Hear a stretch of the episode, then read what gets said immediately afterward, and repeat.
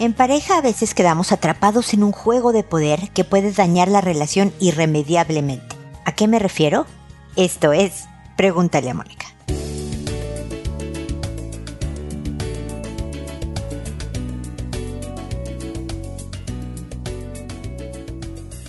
Bienvenidos amigos una vez más a Pregúntale a Mónica. Soy Mónica Bulnes de Lara. Feliz, ya lo saben, de encontrarme en este espacio con ustedes en donde hoy me toca hablar de la relación de pareja. Porque la verdad es que hay un millón de pequeños y medianos y más grandes temas por los que podemos discutir, alejarnos, sentirnos heridos, etc. Sobre todo en relaciones en las que esperamos estar para siempre, en donde nuestro compromiso fue de quedarnos. Entonces, creo que la solución está en soltar los temas que podamos soltar. Hay unos que no son negociables, como digo yo. ¿No? Hay unos que sí debemos de trabajar y tratar y hacer y deshacer para funcionar mejor, no para cambiar al otro, a veces sí, cambiar nosotros, porque nosotros no podemos cambiar al otro, ojalá lo inspiremos con nuestro cambio a él también cambiar o a ella también cambiar. Pero en general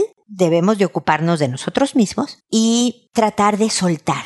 Y el tema de soltar del día de hoy, quiero enfocarme en el quién empieza. Hace tiempo yo les he contado esta anécdota a quienes ya me han oído por varios años, lo cual siempre agradezco mucho. Estaba una señora, estaba yo tratándola, era mi paciente en cuanto a temas de personales y de relación de pareja. Y entonces ella me decía que estaba muy cansada de ser la que siempre era la cariñosa, la físicamente cariñosa en lo cotidiano, en el afecto, ¿no? A lo mejor no en el sexo particularmente, pero en tomarse de la mano, en hacer un abrazo espontáneo, siempre, siempre, según ella me reportaba, era la que empezaba y que ella estaba cansada. Y entonces que ahora le tocaba a él, a su marido, ser el que empezara varias veces para que fuera más equilibrada la relación. Dice, incluso Mónica, un día fuimos a pasear al centro comercial, al mall, ¿no? Y yo me propuse no tomarle de la mano. Siempre caminamos agarrados de la mano, pero porque yo se la tomo a él. Entonces me propuse no tomarle de la mano. Y toda esa tarde no lo hice. Y él no me buscaba, Mónica. Incluso yo medio me pegaba a veces mientras caminábamos para rozar, digamos, con mi brazo su brazo, para ver si se daba cuenta que no estábamos tomados de la mano. Y no, nada. Toda la tarde él no me tomó de la mano. Entonces, ¿te fijas, Mónica, cómo ni se le ocurre? La verdad es que si lo que importa y que es muy lindo es ir tomados de la mano mientras caminan, como dije en el título de este episodio, ¿qué importa quién empieza? Esa tarde del experimento de esta señora, ella se la pasó fatal. Estaba molestísima porque no iban tomados de la mano, porque a él no se le ocurría, porque él no tenía la iniciativa. El marido, no lo sé, pero a lo mejor no se dio cuenta de nada. Y él tuvo una muy agradable tarde en compañía de su esposa, ¿no? Caminando por un centro comercial. No lo sé, si lo notó, no lo notó. Creo, quiero pensar porque el matrimonio medio lo conozco por la terapia que le doy, que para él no era un tema. Si el objetivo es tomarnos de la mano. Si el objetivo es, no sé, irnos de vacaciones juntos. Si el objetivo es llevar unas buenas finanzas en la casa. ¿Qué importa quién es el que tiene la iniciativa o la tiene de tomar la mano, de preparar las vacaciones, de hacer un presupuesto y de supervisar que se cuide? Estamos de verdad muy enfocados en tratar de que la relación sea pareja. Nunca es pareja. Nunca. Hay cosas que tú vas a hacer al 100% y hay cosas que el otro va a hacer al 100%. Me podrás incluso decir, no, Mónica, perdóname, yo estuve pensando qué hace él o qué hace ella al 100% y nada. Fíjate que nada. Te invito a buscar en qué. A lo mejor en tranquilizarte cuando estás muy alterado. A lo mejor en lidiar con los hijos cuando ya se te acabó la paciencia porque, ah, cómo son buenos los niños para agotarnos la paciencia. A lo mejor en empujarte a verte con tu familia, que porque te, no lo sé. Enfócate porque todos tenemos algo que aportamos a la relación. En lo que yo no tengo el otro sí tiene. La verdad es que mi marido es mejor para buscar mi mano cuando caminamos que yo la de él, lo cual me da un poco de vergüenza decirlo en público, pero es verdad, él se dedica al 100% en eso. Él no pierde el momento de que si vamos en la calle, me tome de la mano y me encanta eso de él. Yo he sido la encargada al 100% en nuestro largo matrimonio de 30 años hasta ahora de organizar vacaciones, escaparnos de fin de semana con los niños, bueno, ya no tengo niños, con los hijos, sin los hijos, aquí cerquita, un poco más lejos, a donde sea. Yo soy la que me entusiasmo, decido el destino medio planeo qué vamos a ver en el destino, qué vamos a hacer en el destino. Todo. 100% en 30 años. Ahí sí, me voy a poner como el, ejemplo que puse hace rato. No recuerdo de ninguna vez que mi marido haya organizado una vacación.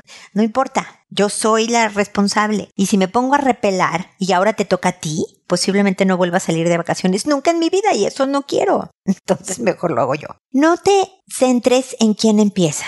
Céntrate en lograr lo que están haciendo, caminando de la mano juntos. Eso es lo que importa quién agarró a quién al principio, no importa. Trata de soltar los temas soltables, como el quién empieza, para enfocarte de verdad energías, paciencia, cariño, acción en los que sí importan. Yo creo que eso ayuda muchísimo a la salud de la relación de pareja. Y pues bueno, ese es mi comentario inicial. Espero que les sea útil para la reflexión de todos. Créanme que cada vez que yo preparo un tema, reflexiono sobre mi propia vida y sobre lo que yo hago o no hago y demás. Y de alguna manera me entusiasma el contarles a ustedes de algún tema a yo poner atención en tratar de hacerlo también. De verdad, trato de dar buen ejemplo como la conductora de este podcast, ¿no? Entonces, gracias por esa inspiración que me dan a que también en mi vida de pareja, en mi vida personal, en mi vida profesional, en donde sea, yo siga trabajando en ser mejor cada día.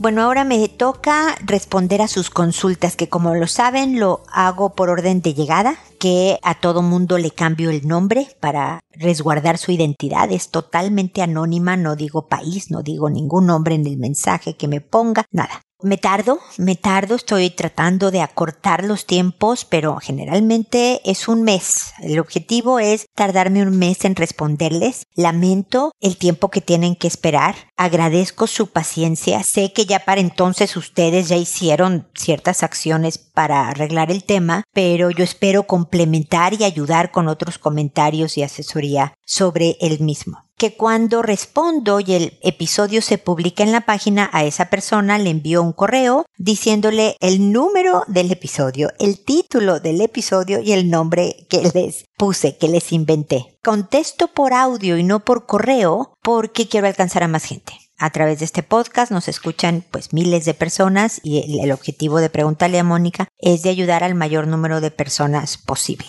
Bueno, el día de hoy vamos a empezar con Eliana es posible que escuchen movimiento y, ruidos extraños al fondo. Es Maya, ¿se acuerdan de mi cachorrita? Bueno, ya tiene cuatro meses y tiene más pila que todos nosotros juntos. Y es la hora del juego. Entonces, si oyen algún ruido extraño, les pido disculpas. Es una bebé jugando. Eliana me dice, no puedo dormir bien, siento que no descanso. Fíjate, Eliana, que eso le pasa a miles, millones de personas en el planeta. O sea, de verdad, yo te podría casi decir que miles de millones, ya que somos 7 mil millones, pues yo creo que sí debe de haber bastante gente que no duerme bien. Y como creo que sabes, Eliana, y si no lo sabes te lo digo, el sueño es vida. Gracias a, dormir bien, que por lo menos, por lo menos deberían de ser 7 horas consecutivas en donde puedas dormir con profundidad, es que tus emociones durante el día están más estables, en donde eh, vivencias y recuerdos se instalan hacia la memoria a largo plazo, donde se recargan obviamente energías y entonces todos los sistemas de nuestro cuerpo, el respiratorio, el digestivo, todos funcionan mejor. O sea, de verdad el sueño tiene un impacto directo en nuestra salud física y mental y por lo tanto debería de ser nuestra prioridad para cuidar en cuanto a la atención que nos damos a nosotros mismos, en cuanto al autocuidado. Hay veces que, no sé, solucionamos primero el dolor de estómago, el dolor de cabeza que nos da un día siguiente, ¿verdad? Y no nos centramos en, oye, ¿sabes qué? Duermo mal. ¿Qué hago? Entonces te voy a dar una sugerencia, Celiana, para que empieces a regularizar tu sueño. Lo primero es tener una rutina. No me importa si empieza a las 11 de la noche o empieza a las 8 de la noche tu rutina, pero todas las noches te sugiero que sigas los mismos pasos antes de dormir. Que no sé, Primero te pongas la pijama, luego te laves los dientes, luego leas un poco o veas un poco de televisión y luego apagues la luz y te duermas todas las noches los mismos pasos. No primero la pijama y luego los dientes y al día siguiente los dientes y luego la pijama. No, en ese mismo orden. Porque esos pasos le van indicando a tu cerebro, ah, Eliana ya se va a ir a dormir y prepara toda tu neurología, todas las hormonas que se enfocan en el descanso para que tú te duermas más fácilmente. Me explico, hay que ayudarle al cerebro a entender qué es lo que viene. Por eso la incertidumbre nos altera tanto, ya sabes, el no saber qué va a pasar altera el cerebro porque podría encontrar amenazas, ¿no? Que me va a saltar una liebre de, por un lado. Mientras que es paso uno, paso dos, paso tres es, ah, ok, la rutina. Sé qué va a pasar, estoy relajado, cerebro, estoy hablando como cerebro, y por lo tanto secreto hormonas de bienestar y de tranquilidad y de bajar revoluciones porque se viene la hora de dormir.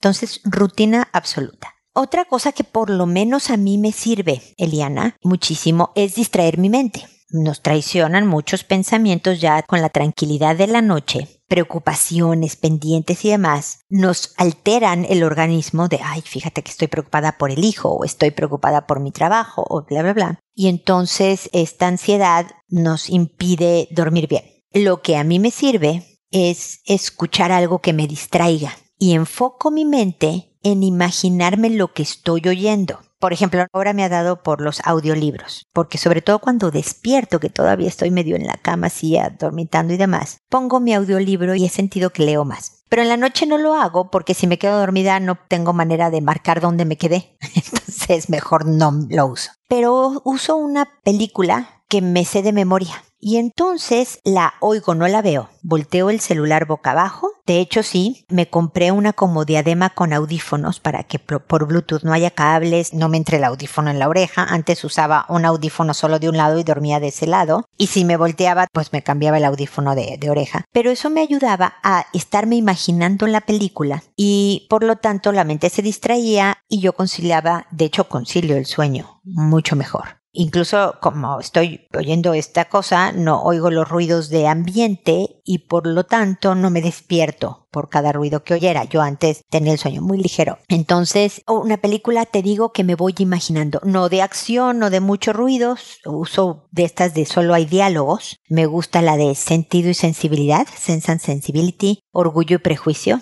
Pride and Prejudice, lo digo para las que hablan inglés. Esas en donde solo hay diálogo, no hay mayor ruido así de explosiones ni balazos, me las sé de memoria y me estoy imaginando la escena conforme la oigo. Y para mí eso es bien relajante. Hay una aplicación también, si no te gusta la idea de la película, que se llama Calm, como calma pero sin la última A. Calm en donde te hay ruidos de naturaleza, te leen cuentos, personas famosas, eso no es importante, pero te leen historias en voz así tranquilizadora y relajante. Ha tenido muchísimo, muchísimo éxito la, la aplicación que promueve una mayor facilidad para conciliar el sueño. Pero recuerda que todo esto está hecho a tu medida. Tú debes de ver qué es lo que te funciona y qué es lo que no tomarse, por ejemplo, un té de manzanilla antes de dormir suele ayudar también porque tiene efectos tranquilizadores como lo es la melisa, la valeriana, la, tila. Son plantas tranquilizadoras que si te haces un tecito también promueve tu relajamiento previo a, a dormir. Entonces no lo dejes de intentar, mi querida Eliana, porque es una función vital.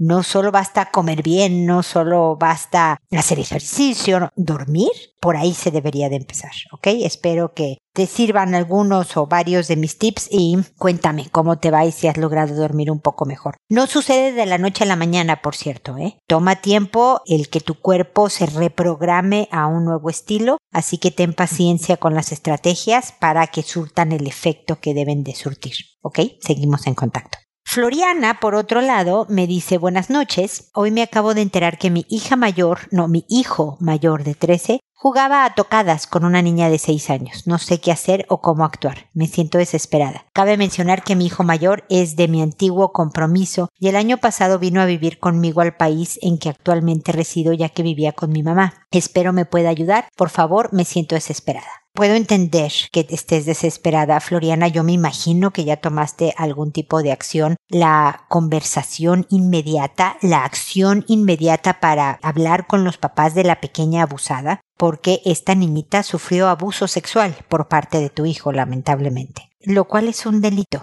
y tu hijo debe de entenderlo como tal. Debe de tener una serie de tratamiento y además de acciones concretas en casa para promover el autocontrol, el manejo de los impulsos, debe de entender lo que se vive en la etapa, entender qué es la adolescencia, a los 13 ya eres adolescente, es saber de hormonas y una serie de cosas, pero sobre todo de pensamiento crítico y toma de buenas decisiones, porque esto lo puede meter tan en problemas como es la cárcel en un momento dado, ¿no? Sobre todo si los papás de la pequeñita de 6 años deciden tomar acción. Y para eso el condicionamiento es decir, condicionar que tu hijo no sea denunciado, incluso por sus padres si fuera necesario, si no es capaz de controlarse, debe de ser este tratamiento psicológico y desde luego todo un cambio de estrategia disciplinaria. Para eso la misma psicóloga o psicólogo que ve a tu hijo les puede orientar de cómo promover en casa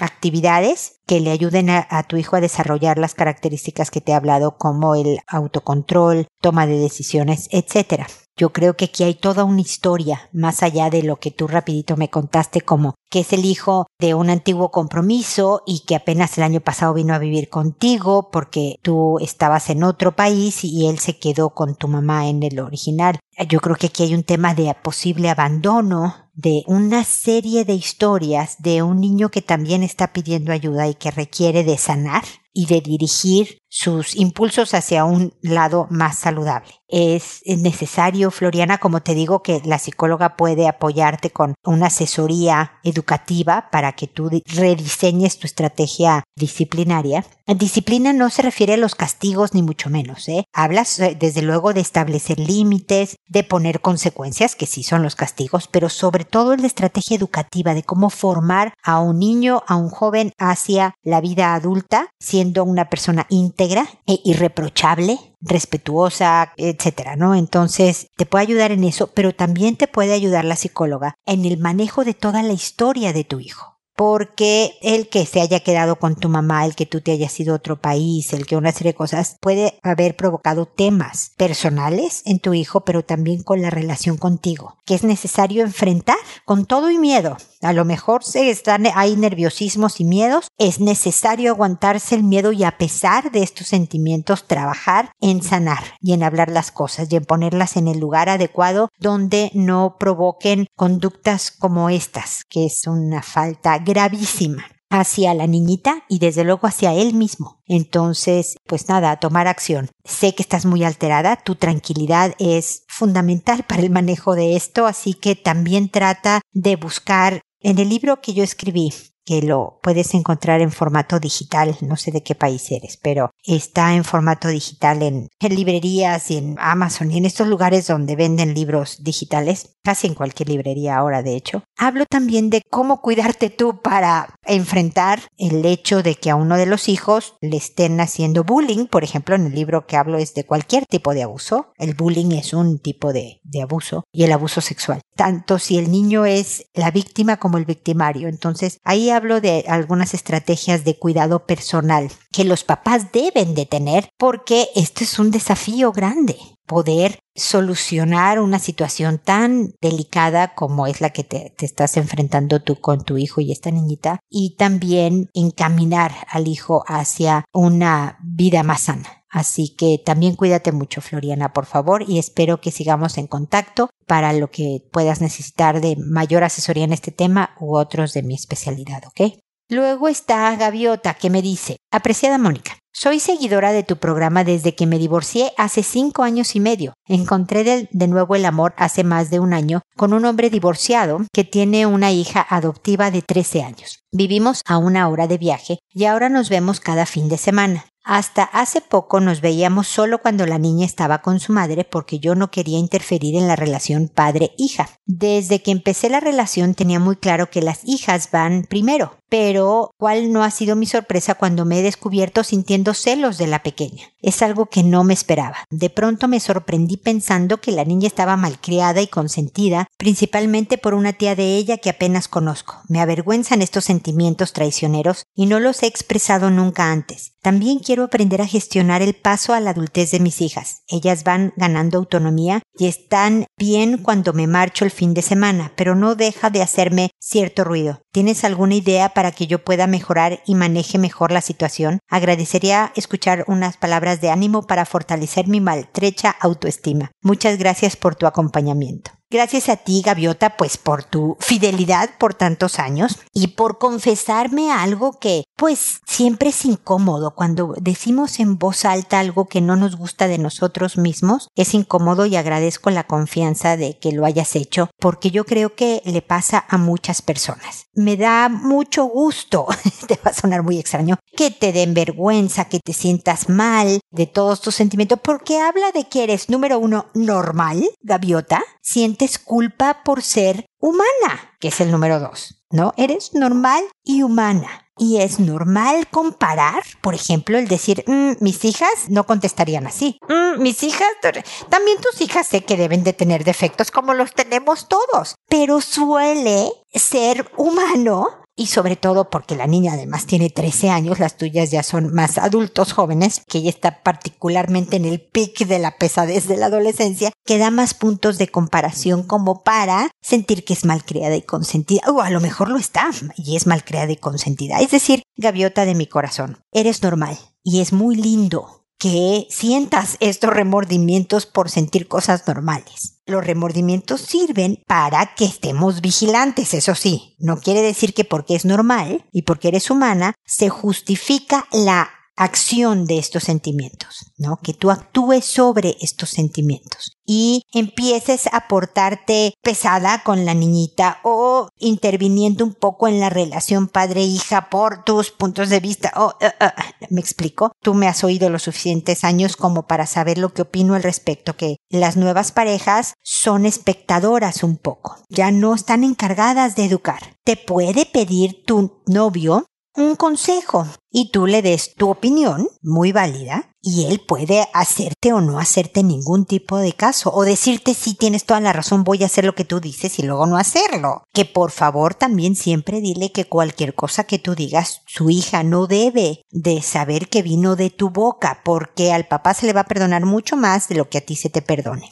Pero es difícil controlar emociones, ¿no? Si algo te molesta, te molesta va con tu personalidad y lo que sea. Lo que está en absoluto control es tu conducta. Y tú sabes que esa es la que cuenta y esa es la que te define. Así que, pues a respirar con esta adolescente y a tratar de enganchar lo menos posible y mantener la mayor distancia emocional para que no surjan pequeños caras, gestos, malos modos, que te traicione un poco el subconsciente y empeore la relación con tu pareja, la relación con la pequeña, que si esto llega a algo, pues es posible que sea parte de tu vida por un largo rato. Y también generar empatía pensando en que no sabemos la historia de esta niña y de las decisiones que los adultos de a su alrededor toman, tal vez no haciéndole un buen servicio, ¿no? No sé si la tía con la mejor intención, por cariño malentendido, pues le da de más, pensando que es pura expresión de cariño y puedes maleducar,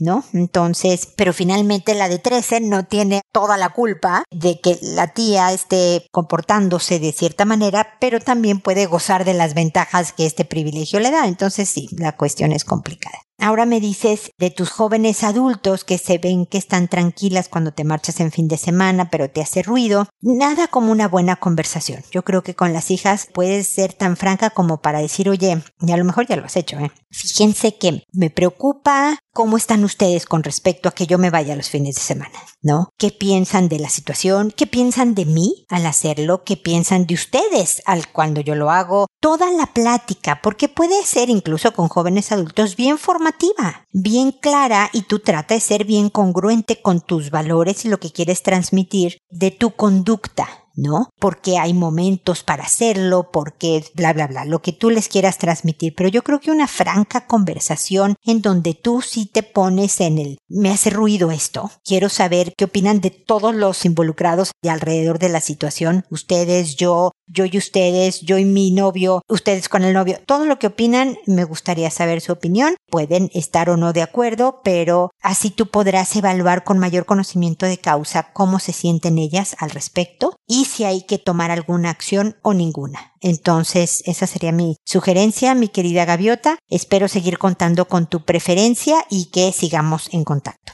Hilda, por otro lado, me dice, Mónica, una vez más consultando. Escuché un episodio donde también le consultan sobre cómo lidiar con la separación de los padres. Mi hija tiene cinco años y siento que extraña a su papá, que ya son diez meses que no lo ve. Nos separamos antes de la pandemia y ya no lo ve, pero las tres veces que vino para hablar sobre mi hijo mayor, de 16, vino borracho. Entonces, según él, ama a mi hija, pero exponerla a que lo vea así es hacerle daño a mi hija, teniendo en cuenta que ya su recuerdo es que su papá está tomando porque así lo ha visto muchas veces cuando vivíamos juntos. Pero también jugó con ella y recuerda que la cargó, que le hizo algún chiste. Pero quisiera saber cómo hablar de su papá con ella. No había preguntado, pero como mi hijo va a verlo, una noche le pregunté y ella me dijo, extraño a mi papá, yo también quiero ir a verlo, que venga a mi casa. No pude decirle que vino borracho, que no es bueno que lo vea así. Solo la abracé y le dije que ya pasará esta pandemia y que su papá ya tendrá descanso para que venga a visitarla, pero me siento fatal porque de alguna manera siento que soy responsable de lo que siente, de que esté lejos de su papá. Entonces vuelve el pensamiento de volver con él. Ayúdeme a manejar esta situación y ser ayuda para mi hija.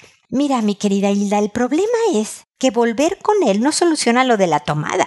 Tu hija lo va a seguir viendo borracho. Entonces, claro, va a ver a su papá todos los días, pero lo va a ver borracho con todos los problemas que eso genera en su relación con él. En tu relación va a ver ella la relación de ustedes dos con el papá borracho. O sea, el volver con él no remedia lo que vive tu hija. ¿ok? Desafortunadamente, tu ex esposo, por su problema tan grave de alcoholismo que tiene, no ha sido un buen papá. Pero es él, Hilda, no tú. Tú, claro, claro que eres responsable de lo poco que lo ve, pero porque la estás tratando de formar adecuadamente. Sí te sugiero que puedes hablar con el papá de tu hija y decirle, oye, la niña te extraña y te quiere ver. ¿Por qué no un día antes de que empieces a tomar la vienes a ver sobrio? Aquí a la casa, de manera que tú también supervises, Hilda, pues porque cualquier persona con una adicción puede hacer que un pequeño corra riesgos. Entonces vente a la casa. Te invito a comer, no sé, o a desayunar si tú sabes que a las primeras horas de la mañana no estás borracho, ¿no? ¿Por qué no vienes el sábado a desayunar? Voy a hacer, si soy mexicana te diría huevos rancheros, ¿no? Vente a desayunar, tráete a, a nuestro hijo, ya que vive con él, y desayunamos los cuatro. De manera que pues tu hija pueda volver a vivir a este papá que le cuenta un chiste, que lo hace reír y que la carga, este amor de padre, ¿ok? Y luego que siga borracho, pero ella sin esta influencia de esta adicción. El problema es que cuando hay una adicción en familia toda la familia se ve afectada por ella. Tienes a un hijo bien codependiente que siente que es parte de su responsabilidad el cuidar a su papá, ser como la babysitter, la niñera que lo va a buscar a los lugares donde está borracho para llevarlo a la casa, para, ¿no? Tienes a una pequeñita sin papá, digamos, no viéndolo frecuentemente, y a ti con sentimientos de culpa, de responsabilidad, encontrados, de vuelvo, no vuelvo, ¿qué hago? Le digo, se llevó a mi hijo. ¿Te fijas cómo el alcoholismo gira y afecta a todos, incluyendo al alcohólico, que se está acabando la vida en el alcohol, tristemente? Entonces, eh, yo creo que, que sí, eres responsable y qué bueno que lo eres. Alguien tenía que serlo en esta familia, mi querida Hilda.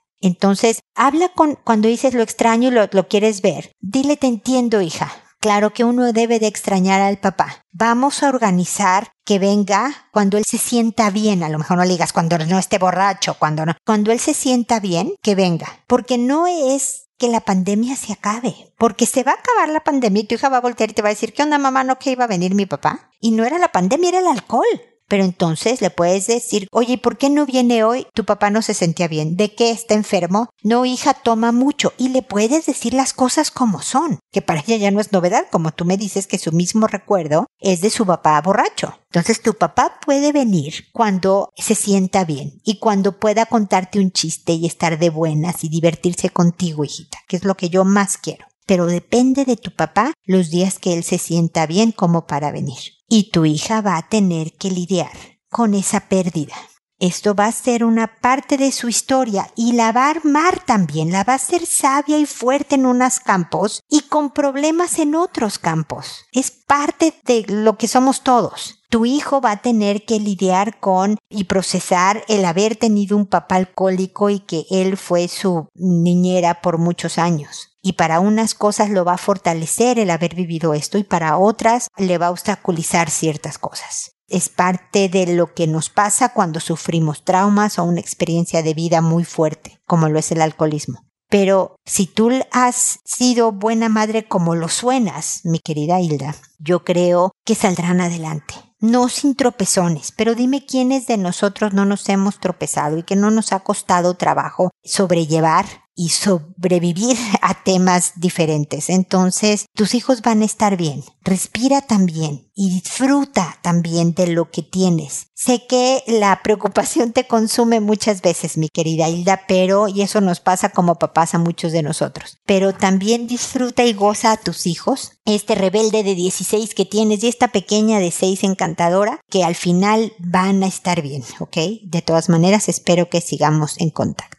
Imelda finalmente me dice, buenos días, quisiera que me ayude. Tengo hartas penas. Tengo el sueño muy liviano porque cualquier ruido me despierto y después no puedo dormir. Me levanto a las 7 de la mañana y me duermo cerca de las 11 de la noche. Un día tomé una medicina que me hace bien, duermo bien, pero al despertar es muy feo, me duele la cabeza, todo el día mareada, no me gustó y no he tomado más. Trabajo mucho en casa y soy corredora de propiedades. ¿Qué puedo hacer? Gracias. Imelda, yo espero que todos los consejos que le di a Eliana al principio del episodio también te sirvan a ti es bien importante ordenar tu cerebro, ¿no? Que tu cerebro entienda, ah, ya es hora de dormir. Y para eso son rutinas, pero también es dejar ciertos alimentos que aceleran. El azúcar, la cafeína quitan el sueño. Obviamente las pantallas de celular lo habrás leído por varios lados, ¿no? La luz que emite el celular hace pensar al cerebro que es de día. Entonces, claro que se te va el sueño. Entonces, no se te ocurra agarrar el celular, ni por error, aunque te estés dando vueltas en la cama. Te recomiendo de verdad que escuches algo de lectura.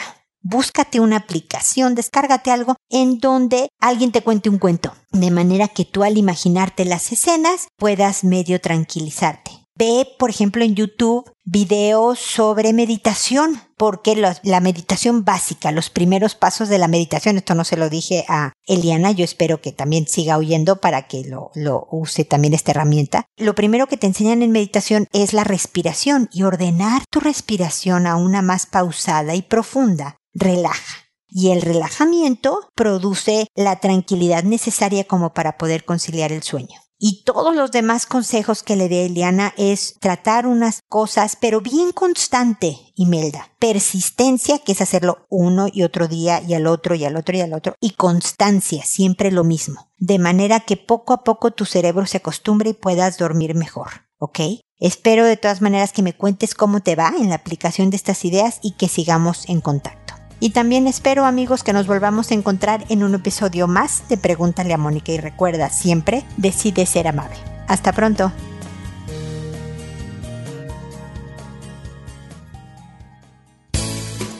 ¿Problemas en tus relaciones? No te preocupes, manda tu caso, juntos encontraremos la solución. www.preguntaleamónica.com Recuerda que tu familia es lo más importante.